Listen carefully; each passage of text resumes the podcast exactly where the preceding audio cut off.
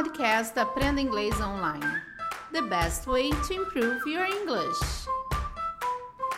What or which? Você já se perguntou qual deles usar? Eu sou a Teacher K.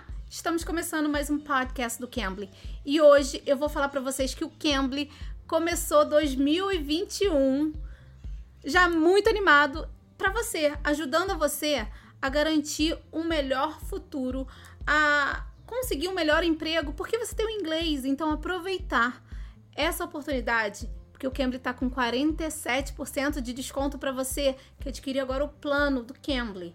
Então você que quer adquirir agora o plano do Cambly, você vai ter 47% de desconto no seu plano anual. Qualquer plano anual que você fizer no Cambly, você tem essa chance de usar o código podcast 2021. Podcast 2021. Você usando esse código, você consegue 47% de desconto no seu plano anual. Então é a hora, gente. Você que quer melhorar, quer dar um up no seu inglês, vai lá e aproveite. E você, mamãe papai, que quer fazer com que seu filho também melhore, seja bilíngue, é, tem um intercâmbio sem sair de casa, aproveite também. Vai lá no Cambly Kids, no Cambly Kids, use o código Podcast Kids 2021. Podcast Kids é, 2021, usando esse código tudo junto, seu filho também tem 47% de desconto no plano anual. Então vamos falar com o tutor Andrew hoje, que ele vai explicar pra gente como usar o what e o which. Qual deles usar? Você sabe usar? Hi Andrew, nice to see you again. Hello, Teacher Khan. Nice to see you too. Okay, how are you? I'm doing great. Thank you very much for asking. How are you today? Yeah, I'm good. Thanks. Uh, nice. Andrew, can you help us out with the difference between what and which, uh, the use of them? Of course. Yes, I'll be more than happy to help you. Actually, in these um, which and what are both interrogative pronouns. Sometimes they work similar, but they are very different in times even though we can um, sometimes use them interchangeably, there is specific cases where we actually have to use a specific word, which or what, to, to make a sentence. What e which são pronomes interrogativos. Então, muitas vezes a gente se pergunta qual que eu posso usar, what ou which? E qual a diferença deles dois? Nem sempre a gente pode usar os dois em qualquer lugar. Então, a gente tem uma regrinha em que a gente vai seguir. Normally, when we use what or which, we're talking about something uh, that we don't know about yet. Yeah, it can be an object, qualities, or a place. One of the main differences between what and which is that with what we have many possibilities of answers. Com what, a gente vai ter várias possibilidades de respostas. And which is a little bit more limited. Yeah? Quando perguntamos com which, a gente já limita um pouco. Let's go ahead and look at an example. When we have lots of possibilities for an answer, we use the word what. For example, what is your favorite color? Yeah, because there is many, many colors, and we don't have any idea of what your favorite color is. Let's talk about another. What is your favorite kind of ice cream? Mine's is chocolate. What about yours? So that's the basic difference. If you notice, with what, we have many different answers we can give. It's not limited to a specific amount that we already know about. So tell me, Teacher Ka, what is your name? Is it Caroline? Is it Catherine? Hmm. Is it Camilla? What is your name? Okay, my name is Karine. So, as you can see, guys, we have a huge world of names. This is why we use the word what in this sentence. What eu vou usar para perguntar qual. Qual no geral, né? Então, assim, qual é sua cor favorita?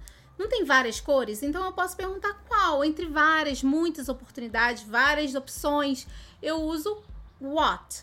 What para uma coisa geral. Qual o seu nome, qual a sua idade, qual é o seu filme favorito. What, eu vou usar o what. Quando eu tenho várias oportunidades e possibilidades de respostas. All right, now. So, what time is it now, guys? I think it's time to start talking about the word which. Yeah, let's turn it up a little bit. When we when we use the word which in the question, we already have a little bit of knowledge of what we're talking about, and it brings down the possibilities of the answer. For example, which one of your wrists did you twist? How many wrists do we have? Two. The left one or the right one? So in this case, we use the word which. Why? Because we know we only have two answers, left or right. Teacher Ka, I have a question. Do you have pets? I do. I have two pets. Really? What kind of pets do you have? I have dogs. Dogs. Okay. Which one of your dogs is more playful? Oh my gosh, it's hard to tell you.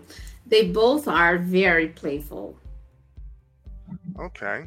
Now, guys, did you notice I use what and which in this conversation? All right, guys. Now, if you noticed, I use what and which in this conversation. I use what to ask about the pet. What kind of pet do you have? Why did we use what? Because there's a big variety of different animals we can have as pets. We can have dogs, cats, birds, fish, turtles, bunnies, etc. There is a numberless amount of pets we can have. Then, when she told me she had two pets, I asked her, What? No. I said, Which? Which of your dogs is more playful? Why did I use which? Because we only had two answers. Remember how many dogs she had? Two. So the answer could only be one or two. All right. So let's say I got on a bus and I got off in a location that I don't really know. So I'm lost. And I see somebody there. I want to ask him how to get to the supermarket. Yeah. So this is how we would ask Excuse me, sir. I'm looking for the supermarket. Which way should I go? Once again, why did we use which? Because we only had three possibilities straight, left, or right. Quando eu uso which para limitar a resposta, qual? Qual você prefere, blue or green? Então eu estou dando which. Which do you prefer, blue or green? Uh, which do you prefer, pizza or hamburgers? Então eu tô, dando, tô limitando aqui which. All right, just to review, guys, remember, if we don't know the amount of answers that we can receive from the person, we use what. Yeah. If it's limited, we use which. Let's use the color example again. What is your favorite color? There is a variety of colors, but let's say we want to ask between two different colors, black and white. We use what? No, we use which. Which color do you prefer, black or white? Once again, because we know the amount of answers they can give us. Thank you, Andrew, for your help. It was really nice having you here with us. It's always a pleasure. Thank you so much for your time, and I hope it was very useful for you guys. Uh, if you guys have any questions, feel free to look for me in Cambly. My name is Teacher Andrew, and I'll be more than happy to answer any of your questions there. Okay, yeah, bye bye. Take care. Bye bye. You too. You too. Essa foi a nossa aula com o tutor Andrew do Cambly. Você que gostou, deixe seu like, deixe seu comentário se você tiver alguma dúvida e aproveite essa oportunidade que o Cambly está te dando, tá bom? 47% de desconto no seu plano anual, usando o código podcast 2021 e no Cambly Kids você usa podcast Kids 2021, tá bom? Aproveite porque 47% de desconto para começar o ano, já para dar um up no seu inglês. Então vamos lá Vamos aproveitar essa, esse intercâmbio, você sair de casa com nativos. Estamos em todas as plataformas de podcast, estamos no Amazon Music, se você quiser ir lá também, você vai ouvir nosso podcast. E eu sou a Teacher K. Espero vocês aqui no próximo episódio. Bye bye, guys. Take care. You can. You can be.